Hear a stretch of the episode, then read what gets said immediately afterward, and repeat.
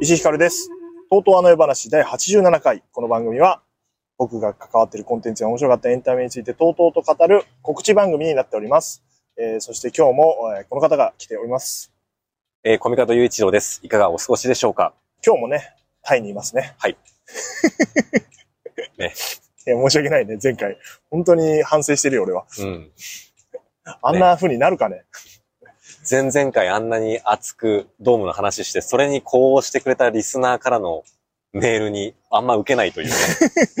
そんなことよりさ、あの、ビール飲もうよ、みたいなテンションで。うんいや、でも、気持ちいいね、やっぱ、うん、いやプールサイドに今日もいますけど。うんめっちゃ気持ちいい。めっちゃふわふわする。うん。このまま部屋で寝たいぐらいですけども。あの、今週もね、やっていこうと。あの、メールがね、いつ来はいはいておりますよ。うんえーこれは俺が読んだ方がいいね。はい。偽名こじとも。明るい夜に出かけて、えーを見てまいりました。野添さんの巧みな演出の終盤、石井さんのお名前が出てきて、なるほど、これは石井さんが泣くやつだわ、と納得。うんとても温かい作品で、感激きっかけでラジオ業界を志す若者が続くといいなと思いました。うんうん君が踊り、僕が歌うとき、新しい時代の夜が生まれる。太陽の代わりに音楽を、青空の代わりに夢を、フレッシュな夜をリードするオールナイトニッポン。うんこのうん文言を改めてとても素敵だとときめきました。55周年おめでとうございました。というメールいただいておりますが、明るい夜ね。軽い夜に出かけてね、えーもうちょっと今ネタバレ入ってますんで、あれですけども、まあ、もう終わるのか。20、来週終わってんのか。今週で終わりだ。そうだうん。俺タイで千秋楽行けないんだもん。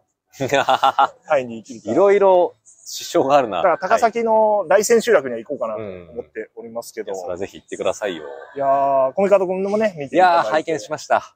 いや、すごいよね、野添さんの演出。すごい。ちょっと僕は打ちひしがれたな。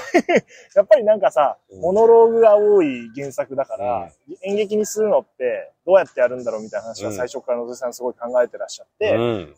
まああのーこの番組来た時もそうだし、うんあのー他のとこでもすごい演出いっぱい考えてるみたいなことを言って、見ればわかるんですけど。いや、すごいぞ、あれはす。っごいいろんなの入れてるよね。うん俺も、だからあれを見ながら配信者を見てたから、これからもっとやった方がいいんじゃねえかってすごい 言ってた、うん言ってたでしょ、俺。言ってました。だからなんかあのね、コンビニが一番よく出てくる設定だから棚が10個ぐらいあって、はい。それにいろんな商品がね。入ってて、それを役者たちが動かしながら、セセットを変えて場面を変えていくんだけど、それがさらに富山の心情も表してるっていう。こともあったりとか。で、その棚をいろんな使い方するんだよね。その、でも基礎フォーマットは生地に似て似てるじゃないですか。そうね。だから、演出家の力量が如実に出た。あれはいや、そうなのよ。もちろん原作っていうものがあるから、あの、別物で配信者オリジナルだからあれだけど、うんいや、野添さんの演出力が凄まじいんだなっていうのは、で僕も思ったなね、原作小説よ読んで、いや、素晴らしい作品だなと思いつつ、これ演劇にするの結構むずいうん。ぜと思ったんですけど、あ、そうやるかっていう、あそういう喜びもめっちゃありましたね。原作して見てると、はぁっていう。あのさ、えっ、と、コロスって言うんでしょ？あの手法。あの、富山が、富山の心情を表すときに、他の役者さんが富山として心情を言うっていうのを、えーとそういう技法があるって習ったんえー、だけど、その名前知らなかった。あ、しコミカドでも知らないんだ。教えてもらってさ、まあうん古くからあると思う。えー。かなり昔からある技法であるみたいな話をしててさ、あれがやっぱりね、表現豊かになってるし、うん。富山の気持ちとね、リンクしてるから、すごいわかりやすくなってるし、ね。演劇的だし。それで発生する笑いというか面白いシーンもあってさ、いや、あの、えー、中、長長川川役をやってた、板橋さん板橋さんね。めっちゃおもろかったな。板橋さん面白いよね。めっちゃ笑ったわ。あのさ、板橋さんが途中でなんかもう喋りながらさ、クリームをさ、こう髪の毛一瞬で、あれ多分、稽古場で生まれたんだと思うんいだけど、や、絶そうで対。すね。爆笑するもんね、みんなう。ん意味わかんなすぎて。いや、なんかそういうなんか、ね、もちろん、野添さんが示された方針がすごいってのもありつつ、でもなんか、みんながそれぞれ提案して作り上げたんだろうなっていう感もすごい受けて、そう、まあだから。一回稽古場見させていただいたっていうのもありますけどあ、で、稽古ね、勉強のためき来たんだけどね、空いてる時に。野添さんがね、ここで、この番組でも言ってたけど、はい。答えを持たずにっていう、最初にわからない、みんなで作りましょうってやっぱおっしゃってて、うん。で、ほとんどが捨てられるものかもしれないけど、うん。いろんなアイデア出していきましょうっていう、あの、はい。コミカドくんがあの、1回で100伝えようとしてると対照的な、やー、ああやってつくんだな、演劇って言って。もう俺も数回しか行って、行けてないけど、明るい夜の稽古場は。行くたびさ、うんすげえな、野添さんってって思って。いや、めっちゃ勉強になったななんかね、止める瞬間がはい。うまいのよ。うんなんかこう流れの中で、まあ俺は最初の方の鳥がうるせえあの、鳥がうるせえとか言うのはタイの鳥に対して。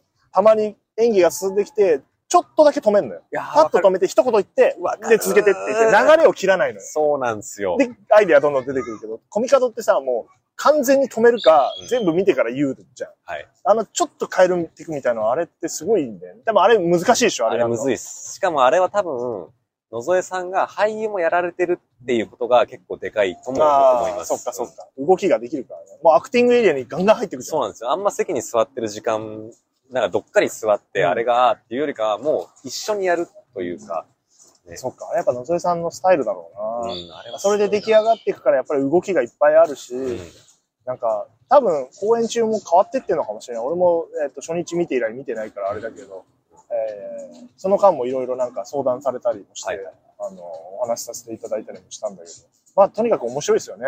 いや、面白いっす。演劇としても演出的に攻めてるというか、うん。うん、だからなんか、あの、ああ、なるほどなって勉強になるところいっぱいあったし、なんか劇場っていう、まあ映画館もそうかもしれないですけど、ああいうなんか真っ暗いところで見る、ああいう深夜ものってすごいいいなとか思いながら、えー見てましたね。あのさ、うんあの、ここで、この番組でも話したけど、野添さんが、あの、学生演劇のシーンがあるじゃない。うんうんうん。あそこ気合入りすぎじゃない？いや、めちゃくちゃ面白かったな、ねあそこ。まあちょっと言っちゃいますけど、あの、えー作中で、作中でそれこそあの明るい夜に出かけてっていう題名の演劇を、あの、迫田っていうあの、伊藤葵さんがやられた役が作るっていうシーンがあるんですけど、あれが普通に演劇として面白いね。面白いよね。ね。あれおもろいなぁで、学生っぽさもあるしそうでさ、すね。あれの最後でさ、あの、わーって脱がされてさ、うん。なんか、桃引きみたいな伊藤さんが出てくるんだ、あれ笑っちゃうもんね、意味わかんあないれ、でもなん最高か、なんだよな、あれ。でも何か胸を打つものがあるんだよな、そして伊藤葵さんもなんかやばいよね。やばい魅力がある。伊藤葵さんの迫田完璧だったな。もうん。う最初からみんな言ってて、うん。あの、もちろん最初の段階ではキャラクターはそんなにできてないんだけど、うん。もう迫田にしか見えないっつって。いやあ、でもねあ、なかなか濃ゆいキャラクターですから、うん迫田も難しい、乗りこなすのはすごい難しいと思うんですけど、でも本当見事にやってエキましたね。セントリックではあるけど、いそうみたいなところをね。うんで、多分同い年なのかな、迫田と。ちょっと一個違うからな、現役高校生だから、その辺もあって、リアリティがすごいやそうですね。あるのがいいよね。うんいや、他のキャストさんもすごい、風役のね、大久保くんも良かったし。いや、いいですね。当然、今野くんもね、うんあの、富山っぽい感じが出ててよかったよね。うん富山ってこういう感じだろうなっていうのがやっぱ、うん俺はやっぱ登場キャラクターたちが、うわ、見れたっていう感じ。うんあの原作大好きだから、本当に嬉しかったな。生きてるって感じがしましたね、うんそれぞれ。で、ほら、あの、俺すごい衝撃的だったのは、あの、棚をさ、使ってるのはいいんだけどさ、途中乗るじゃん。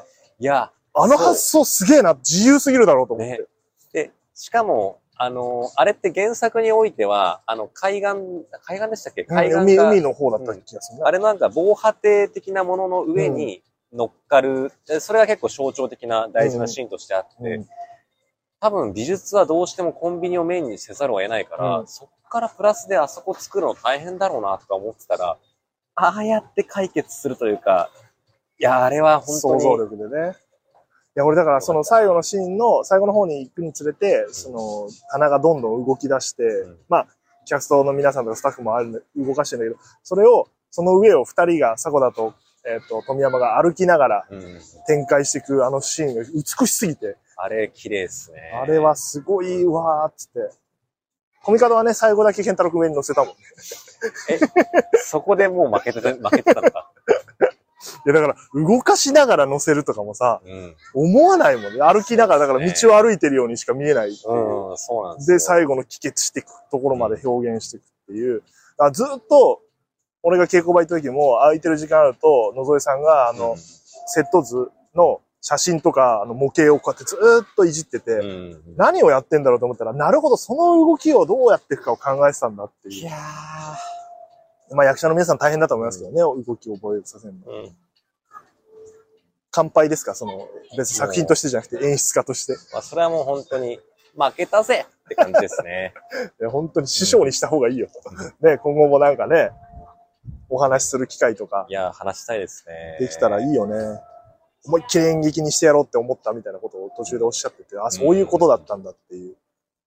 じゃないと小説の力に勝てない。いやー。普通に表現しただけだと、やっぱり小説が面白すぎるから、うん。魅力的だからゆえに演劇フル全開で作ることによって原作へのリスペクトを表現してるみたいなことなんだけど、うん。いや、まさにそれが、なんかね、だ大事になんか壊れちゃわないようになんか再現したっていうよりかは、マジでその本当に野添さんのパワーで全力でぶつかって、そのバトルによって演劇、舞台作品明るい夜に出かけてとして素晴らしいものになんか着地していたっていう印象はめっちゃありましたね。いやー、泣いちゃったね。それで最後のさ、ね全部言うけど、うん。最後に、まあ原作にもあるんですけど、僕のツイート文がねえ。酒飲んでね。寝たみたいな、うんあ泣いたみたいな、うんあんなの出されて、あるあれは迫田役の伊藤葵さんが読んでくれるんだけど、うんツイート文を。もうボロカス泣くからね、そんなの。そりゃそうでしょ。あの、ちょっと石井さんはあの作品の観客として特殊すぎるっていうのはあるけど、でも、それで結局、あのね、まあ、まあ、これも言っちゃいますけど、うん主人公の富山に一つの夢が生まれるんですよ。うんあれをきっかけに。だから、最後主人公を突き動かす存在という役割として作中に登場するって、これ石井さんどういう気持ちで見るのって思いながら見たな。いやー、嬉しかったなあれもさ、そう佐藤先生ってそう、そうだなと思ったのはさ、うん。明るい夜に出かけてもそうだし、あの夜を覚えてるとかもそうだけどさ、うん。俺もそういうことで、フロリカホリックもそうだけど、現実と、えー虚構を配信者もそうだけど、混ぜたいみたいな、そういうのうまく出し入れするじゃない。うん。で、佐藤先生それを、あ何年前だろう？原作かなり前だから、うん番組終わってすぐぐらいだから、2014とか15ぐらいだったんだけども、その時点で、あアルピーのオールナイトっていう実在のものをうん、まず題材にして、それを時系列的に使っていて、うん俺のツイートとかを入れてるって、本当のツイートであるからね。残ってるから。それを入れ込んで、うんで、フィクションを作ってるっていうのをもうやってたんだと思っいて、同じ道を後ろ追っかけてんだな、みたいなことはすごい感じたよね。だからその最初にさ、迫田が言うじゃん。まあ、最初と最後に。うん。あのー、真似パクるんじゃなくて、伝染する。伝染して作っていくっていう。新しいものを作るっつってね。もう、そんなんやろうとしてることだからさ、うんまさに。泣いちゃうよ。もうあの時点で俺はもう泣いちゃってるからね。あのな、最初と最後のシーンいいんだよな。いや、いい。ここで生まれたの？いやー、タイだけどね、ここは。まだ明るいね。まだ明るいね。うんタイは明るい夜だね、確かに。いいのか、それで。全然良くない。うん世界観最悪にしちゃった。ごめんなさい。だからなんか、そうだなあの作品見てると、本当に、俺ちょっとだからさ、あの、明るい夜を見るために、はい早めに下北行ってちょっと歩いてたのよ、うん下北を。なんかちょっと下北あんなに嫌いだったのに好きになったもんね、この配信者と明るい夜で。うんなんかそういう見え方がしてきて。いやーあと明るい夜は、あの、し下北が、下北に一瞬、あの二人が来てる場所であるという、そのタッチ感もいいんだよな。なんかいいよね。うん下北で、ホンダでやってる意味が、意味合いがでなんかあったよね。うん。作品として。まあ、アンジュさんとか山根さんもよかったな。よかったね。みんなよかったないや、アンジュさん可愛かったな。うんミミさんね。ミミさん。大変そうだったけどね、アンジュさんも 結構。そうですね。うん、あのやっぱアンジュさんがあの棚運ぶってお、ちそうなんだよょっと面白いからな、それだけであ。そこは特別扱い一切なしちし。ないっていう。野添さんさすがっていう。いやーだからちょっとね、見る機会もうないかもしれないですけど、うんまあ再演とかあるかもしれないですから、あの、ぜひね、えー見る機会があったら、まあ原作はありますから、うん。読んでいただいて僕のツイートが最後に出てきますから。っていう、うんえーお話があーありまして、はいもうちょっとタイで話す話ではなかったですけど、話せたね。明るい夜の話よは。熱量がまだ残ってたから。はい。ね、全然。いや、今日さ、うん。午前中空いてたからさ、はいはいタイの観光しようと思って、うんお寺に行こうと思って、はいはいはい。あの、涅槃像がある涅槃像があるうんお寺行ってきたんだけど、ワットポーみたいな名前です。なんか一個打ち合わせが入ってたのよ、昼に、とはいえ。だからそれは出なきゃいけないから、うんじゃあ午前中、ちょっとその辺うろうろして、戻ってきて、ホテルで打ち合わせして、うん。で、お寺行こうかな、みたいなはいはい。ことを思っていたんだ。ワットポーだ。ワットポーっていう、えーワットポー寺院っていうところに行ってきたんですけど、で、散歩して歩き出したのよ。うんで、なんか、近くなんかあんのかなと思ったら、なんか、ワットポー寺院の手前に大理石の寺院があるみたいなの。が、なんかデカデカと Google マップ上にだよ。はいはいはいあってさ、で、ちょうど間にあるから、戻ってくるか、まあ直接行っちゃってどっかで打ち合わせもありかな、なんつって歩き出したのよ。で、30分ぐらい歩けば行けるうんと思ったから、じゃあ、なんかタイの人、人々を見ながら歩いてみようと思ってはい、テクテク歩き出してさ、で、それは朝9時半ぐらいだから涼しかったの、まだ。だけどさ、歩き出すにつれてさ、灼熱になってきてさ、いや、昼間暑かったぜ。でさ、グラブは、グラブって前回の配信で話したタクシーアプリは入れてんだけど、使い方よくわかってないからうん。さ、あの、いきなり使うの怖くてさ、うん歩き切ってやろうと思って、うんとりあえずそこまでは。で、歩いてたんだけどさ、あの、30分ぐらい歩いて、でセブンイレブンとかあんのな？いやいっぱいあるそうなんですよね。タイね、セブンめっちゃあるぞ。だからお水の補給は困らないな。はいはいはい。歩きながら、思いながら歩いてて。で、結構なんかやっぱ、軍事施設とかさ、うんまあ、軍事政権らしいよ、タイは。なんかそんな話もあってね、さ、ありましたね。物々しいところもあったりとか、なんかタイの裏側もちょっと見れて、えーすごい綺麗なバンコクの都市部からちょっと歩くともう、なんて言うんだろう、田舎町で、まあ言い方だけど汚い感じのゴミとかも散乱してるようなとか、おじさんが普通にあの寝っ転がってるみたいなねえ。街並みが。あの感じ受けるんだよな。で、歩いてるさ、あ、だからセブンイレブンの前で飯売ってるの知ってる？あ、なんかその複合系よくありますよね。よくわかんないよね。あれめっちゃ面白いね。セブンイレブンでさ、いろんなもん売ってる。その前でなんか料理作ってるおばちゃんたちがいてさ、それを買えるみたいな。うん。ことがあって、で、歩いててさ、その大理石の寺院のとこに差し掛かったらさ、うんあの、全然出来上がってないの。え？そうなんだ。そんな緑の壁、なんか木、木を模した、あの緑のさ、草を模したうん壁が、ブワーってあって、はい。嘘だろと思って、近づいてっても何にもないの。でチラッと隙間があるから見たら、めっちゃ工事してんの。あもう Google マップに載ってるのに。昔ながらのやつじゃなくて、今作ってるやつなんあ、だとそう思って。なんだ。でもなんかさ、そこまで歩いちゃうとテンション上がってくるから、うんもうなんかホテル戻る気になんないのよ。うんうんうん。で、だからもう突き進んでってさ、突き進んでったら、なんかど、でっかい扉だけできたよ。大ほう理石の。ほうほうほむちゃくちゃ高価な扉があって、で中で働いてる人たちがみんなあの土掘り起こしたりしてる段階まだ。う。うんまだ土台作ってる段階。で、そっから、ワット4までうん、1時間かかんないぐらいの歩いて。あーだテンション上がってきてるから、俺も。で、なんか見れなかったから、うん腹立ってきて、え歩いてやろうと思って1。時間歩くは危険ですって、この暑さの中。で、歩き出してさ、だからまあ、そこまで3、40分かかってるから、もう2時間近く歩くことなんやばいやばい。でもテンション上がってるから、うん。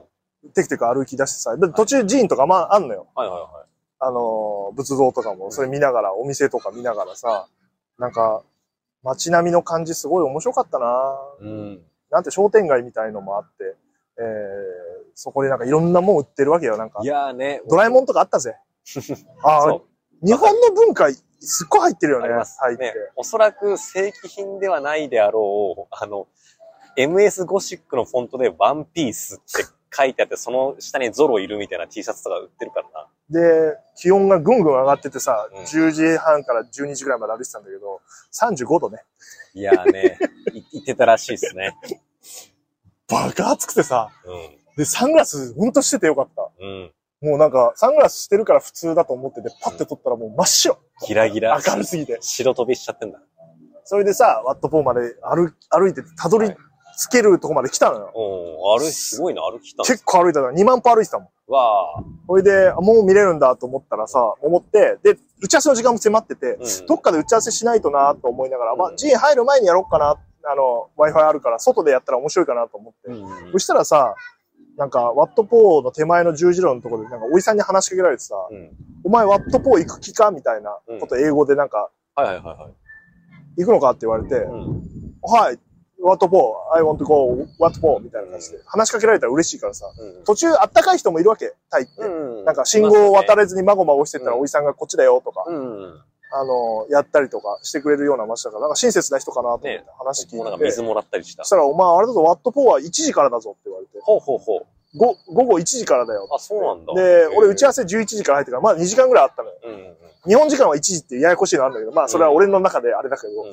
あの2時間ね、時差があるから、1時からじゃないと入れないぞって言われて、うえ、そうだっけかなと思って、なんか今日なんか特別なのかなとか思って、で半ズボン入れないからな、みたいなこと言われて、え俺、そういうのもあんのかみたいな感じで言って、で、お前どうやって行く気だ？ワットポーまでみたいな。おばあくんみたいな歩いてきたからっつって。うん。正気かみたいな感じになって。あの、トゥクトゥクあるぞって言われて。おうトゥクトゥク止まってて。なんだろう、なんか、門から遠いとかなのかな？うん。で、そしたらなんか、1時まで時間あるなら、うんこのトゥクトゥクを50バーツで乗り放題にするから、うん。このコース回れみたいな感じで、なんか指示してくれて、うんで、そのトゥクトゥクのドライバーに、ここ行って、ここ行って、こうしろみたいな。これで1時まで時間潰せるぞって言われて。めっちゃいいやん。で、話がもうトントン拍子に進んでって、あ、いい人もいるもんだうんね。口挟む暇もなく乗って、うんトゥクトゥク。はいはいはで、これが大変なのは、乗った瞬間のあと5分後に打ち合わせなのよ。い。いや、それは無理じゃないから。あ、これやべえと思って、で、スマホ iPhone 取り出してさ、うんズームだけ立ち上げてさ、うん東京ドームのホームページの打ち合わせだったんですけど、まあまあよく知ってるメンバーだから、うん出たいっていうのも知ってるから、うん打ち合わせ出れないかもとは言ってたんだけど、で、出るっつって、ピッて映ったら、トゥクトゥクに乗ってグラサンした俺が映ってさ、全員爆笑しててさ、いや、それもう、それ合わせでやったと思われるだろう。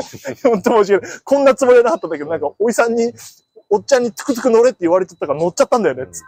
で降りれないからさ、その、コース通り走ってくから。はいはいはい。で、トゥクトゥク乗りながらこうやって耳当てながらさ、聞こえないから、打ち合わせしてさ、うん。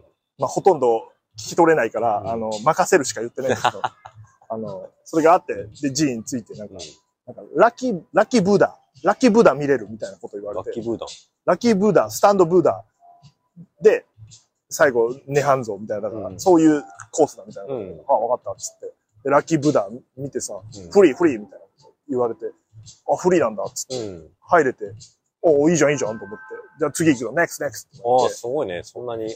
そしたら、次の場所が、なんか、でっかい、結構、立ってる仏像が、でっかいのがあるんだよ。で、そこ行けって言われて、で、あの、40バーツ、チケット、チケットって言われて。で、40バーツで買って、まあね40バーツでも、えー、160円ぐらい、160ですね。うん。ぐらいだから買ってさ、入っててさ。で、ここでちょっと俺は、なんか、タイのこのずさんさ、チケット買ったけどさ、見せる人いないのよ、別に。で、うん。入れたじゃんとか思いながら、こうやって歩いてって、見て回って、まあ別にそれは良かったんだけど、うんあ、でかいなっつって。で、帰り道、出口も特にないのよ。ええ。スッて出れんのよ。うんスッて出れるってことは入れるじゃん。まあね、そうですね。で、俺はこれで、あれなんか怪しくないかと思って。うんうんうん。確かにパッて見たら、そのチケット売り場のとこって、んあの、なんだっけな、フォーリナーチケットしか書いてないの。うん。その寺院の名前とか書いてないの。あ？と思って。あ？これはまさかそれ、あの、よく事情を知らない外国人、これ、はいくらってことやられてるかもしれないって思い出して、うん。いや、そんなことないっつって。そしたら次なんか、おっちゃんがなんか、シルクシルクっつって、うん。タイシルクみたいなことええ言ってたから、うん。うそのなんか、お土産、絹の？そうそう、ぬ布屋みたいなとこ連れてかれて、で、入ったら、もう明らかに怪しいおじさんが、うんあの、ヒューゴボスのスーツを勧めてくる。えっとね、6000バーツとか言われるの。うわ、それは結構。6000バーツは2万5000円ぐらい、うん、って言われて、いやいや、買えない買えないっつって言って。で、その後も、シャツ、タイシャツ、これ最高ですから、みたいなこと言われて、それもなんか、5000バーツとか言われて、うん。いや、買えない買えないっつって。で、でも買、出れないのよ。うん。買わないと。ええだから、布買わされてさ、俺。布買ったんですか？うんえっ、とね、1万円弱ぐらいの。うおしかも結構。シャツいらないっつって。だから、奥さん布欲しいっつったから、つって。でも、これ絶対嘘なのよ。でも、出れないから、うん買うしかないと思って。出れないってどういうこえ結局、ずっとその押し問答なのよ。はいはいノーノーノーっつっても。とうん。じゃあこれはどうだ？みたいな。うん持ってきて。じゃあもういい、めんどくさい、買うっつって。うん。で買ってさ、うひゃー。で出てきてさ、うんこれやられてんだと、うん完全に。それで次なんか、水上ツアーだみたいな。うん。ボートみたいな。あ続くんだ。うん。で、なんか連れてかれて、うんで、で、その時に俺はスマホを出したの。うんで、調べたのよ。ワットポーを。うんそしたら朝8時から夜9時までやってんのよ。いや、マジ完全にやられてると思って。うん。で、で、その水上ボートのとこ連れてかれて、おばちゃんがいて、うん。なんか、あの、ワンハーフアワー、これで1時だから、うん。1時まであと1時間だから、これ回ったら、あワンアワー、うん、3、3000バーツみたいなこと言われて、高えよと思って。あ、やられてるこれ。絶対やられてると思って、な、な、な、なおつって。初めてノーの言える日本人になれてさ、それまでもうしょうがねえかなと思って。あ、俺完全に騙されてたわと思って。この布切れ多分、ただの麺100%だと思いながら。うん それで、それノーっつって断って、うんもう、歩いていこうと思って、はい寺院に。うんそしたらその、ドライバー、トゥクトゥクのドライバーが追っかけてきて、うん金払ってないだろみたいなこと言われて。最初の50バーツ。50バーツね。うん。いや、もういいよっつって100バーツ渡してさ、うん腹立つから。100バーツ。そしたら、どこ行き、どこ行きたいんだって言われて。うんだから、ワットポーだっつってんだろっつって。で、ワットポー。で、ワットポーは連れてくれるんだよ、それは。おで、俺がもう気づいたなってのは分かってんだよ。ーなるほど、なるほど。ぼったくったの。うん。だから、すんごいスピードで行くのよ。今までゆっくり喋りながら、おお前名前はなんて言うんだみたいな。あこれ以上優しくして光るもしょうがない光るっつって、あの、はいくつだ ?36? ヤングねみたいな。うん俺も大阪行ったことあるよみたいな、うん小粋なトークがあったのに、うん全く会話なくなって、うん猛スピードで、ワットポーでうんついて、ね、ワットポ そんな変わるかね、現金な。ー、騙されたええ見事にやられましたね、それは。いや、やられた。うんけどもういいんだ。そういうもんだから。楽しかったし。うんだから気づいた時の、あ、やられてんな、これっていう、あの、ショックったらないよ。そうか。で、一人でやっぱ出歩くもんじゃないね。うん。なあの、その布でシャツ作るからさ。あげるよ、コミカド。あまあね、そうね。T シャツの返礼にね。でもね、やっぱいろんな人がそのツアー回ってるね。同じ顔ぶれがなるほどな。いたから。やられちゃってんだあやっ。てんだ、っつって。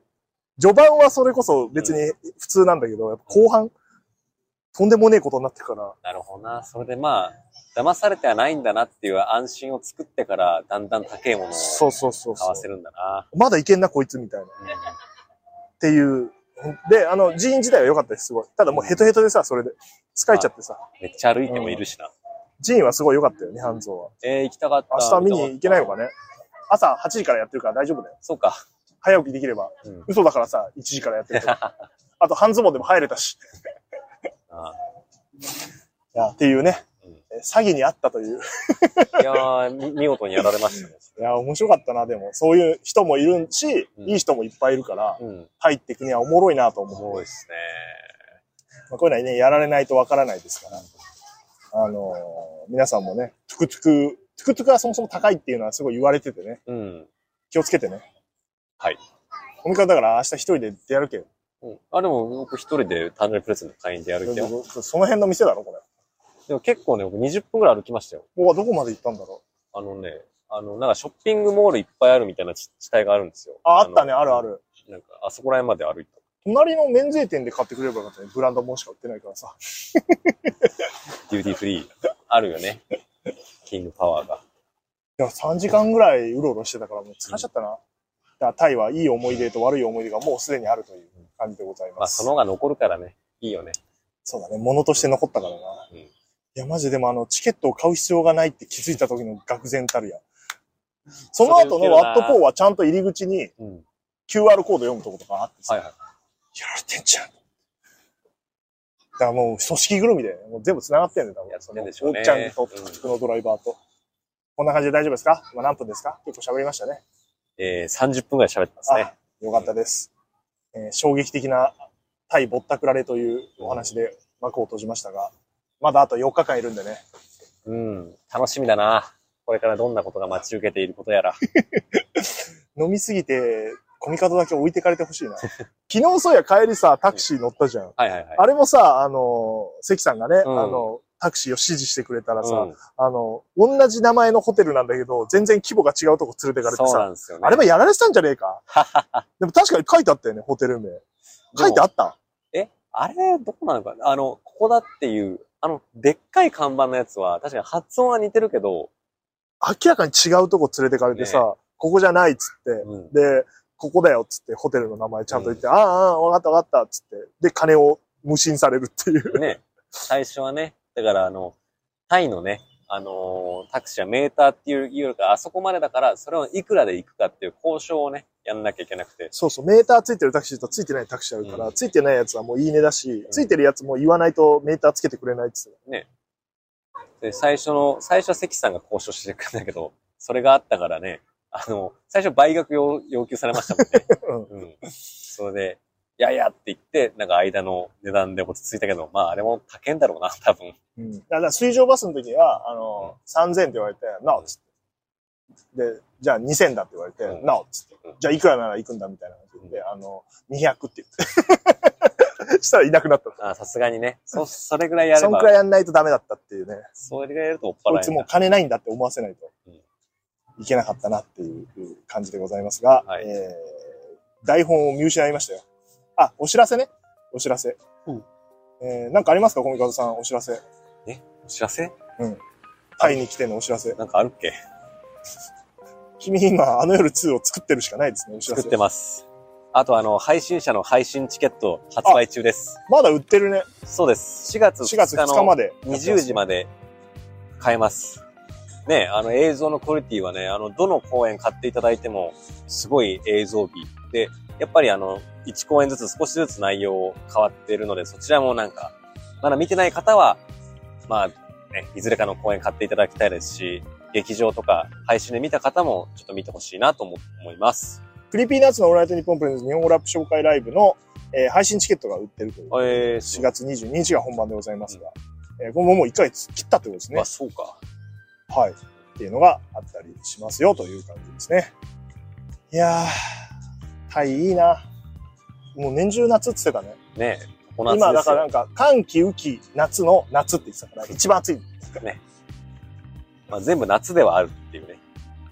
感じでございますが。じゃあコミカドくんは次は来ないってこと？次は来ないね。月1になるから。そうそうそうですね。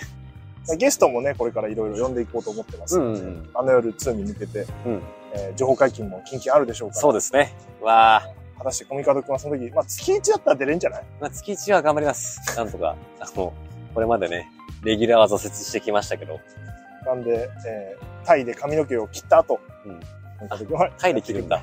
ほえタイで金髪にするっていうのはど。ゴールドヘア。通じるのかな？ゴールドヘアっていうのがありますので、えーぜひぜひ、えーいろいろな話をね、していければと思っております。それではまた次回、とうとうとおやすみなさい。コップンカー。コップンカー。